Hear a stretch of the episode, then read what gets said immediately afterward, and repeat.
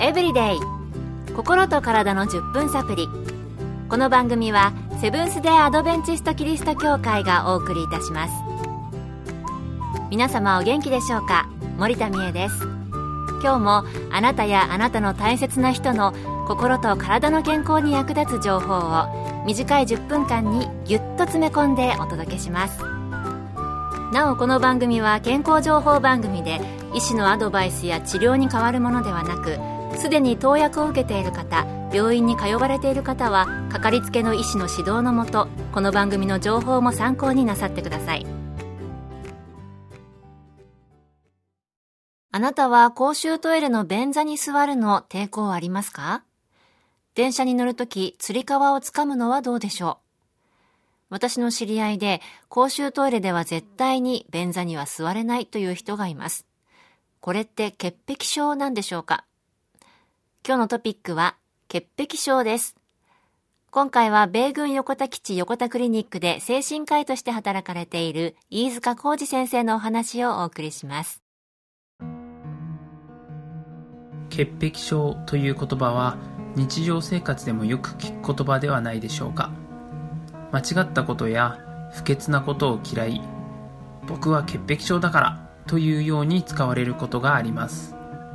日常的に使う潔癖症という言葉は病気のことを指すよりは綺麗好きな人のことを指す場合が多いと思います。では病気の潔癖症と綺麗好きの違いは何なんでしょうか？全ての精神病に当てはまることはその症状が日常生活や社会生活に著しく影響が出ているかどうかということです。ただの綺麗好きの人の場合は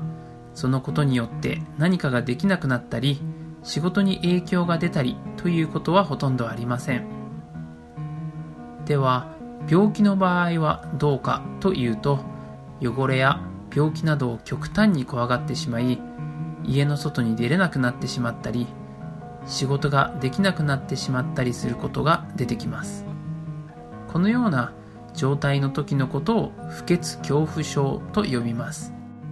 日常生活で例えるなら電車のつり革が触りたくなくてハンカチ越しに捕まっている人は綺麗好き。そして電車のつり革に触れられなくて電車に乗れない人は不潔恐怖症となります。もう一つ例えるなら時々手を洗う人は綺麗好き。しかし手を洗った直後にひょっとしたら汚れが落ちなかったかもしれないと思って何度も洗い直す人や血がにじむほどに手を洗ってしまう場合は不潔恐怖症となります。綺麗好きと不潔恐怖症は度合いがかなり違うんですね。それでは、潔癖症になりやすい人はどのような人なのでしょうか？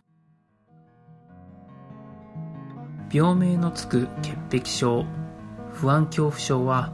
強迫性障害 OCD の一つの症状となっていて、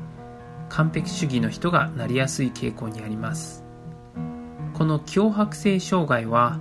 汚れや菌、病気への恐怖以外にも完璧主義になることが多く、例えば、本棚の本が50音順になっていないと気が済まないもしくは本棚の高さが統一されていないと気が済まない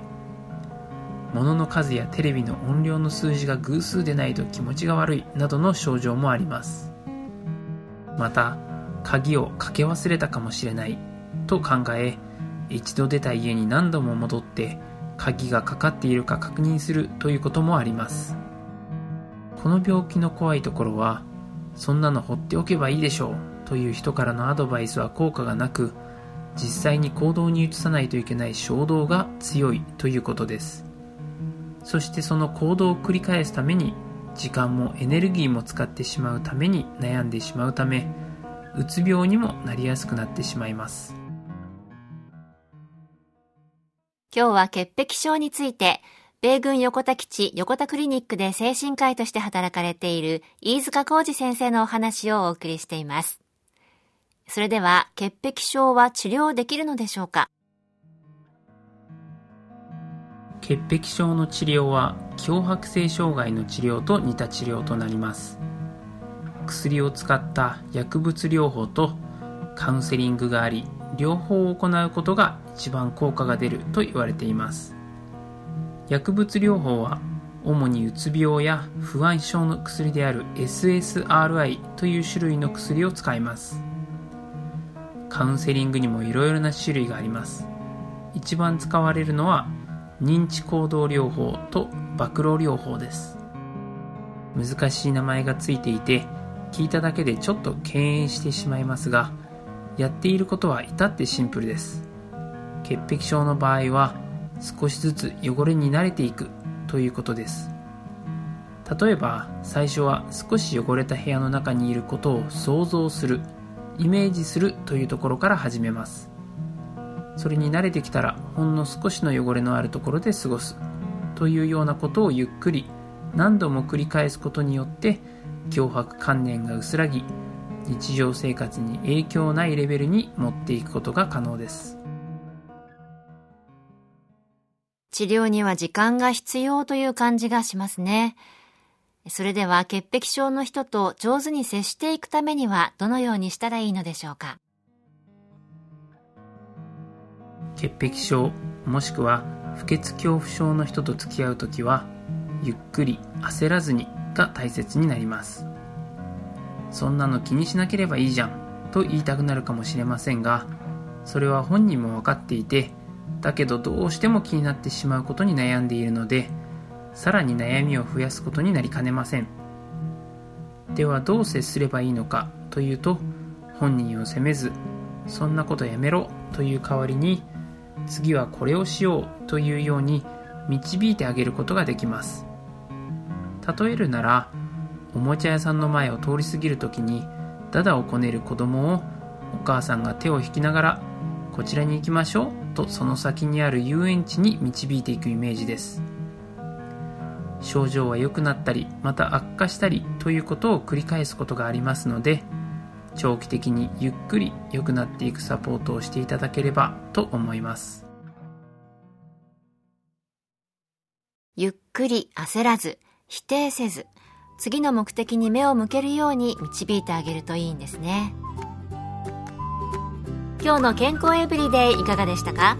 ここで千葉キリスト教会があなたに送る健康セミナーのお知らせです。高血圧チャレンジ健康法というセミナーを4月1日月曜日午後1時からセブンス・デ・アドベンチスト千葉キリスト教会で開催します。講師は東京衛生病院健康教育科課長で栄養学博士の中本恵子先生。入場は無料です。また同日午前10時から菜食料理講習会も開かれます。こちらは会費500円。菜食の美味しい料理を作って試食してみませんか？詳しくは千葉協会健康セミナー千葉協会健康セミナーで検索。また各地の協会で健康セミナーが開催されます。詳しくは番組ブログをご覧ください。健康エブリデイ。心と体の10分サプリ。この番組はセブンス・デ・アドベンチスト・キリスト教会がお送りいたしました。それではまた。Have a nice day!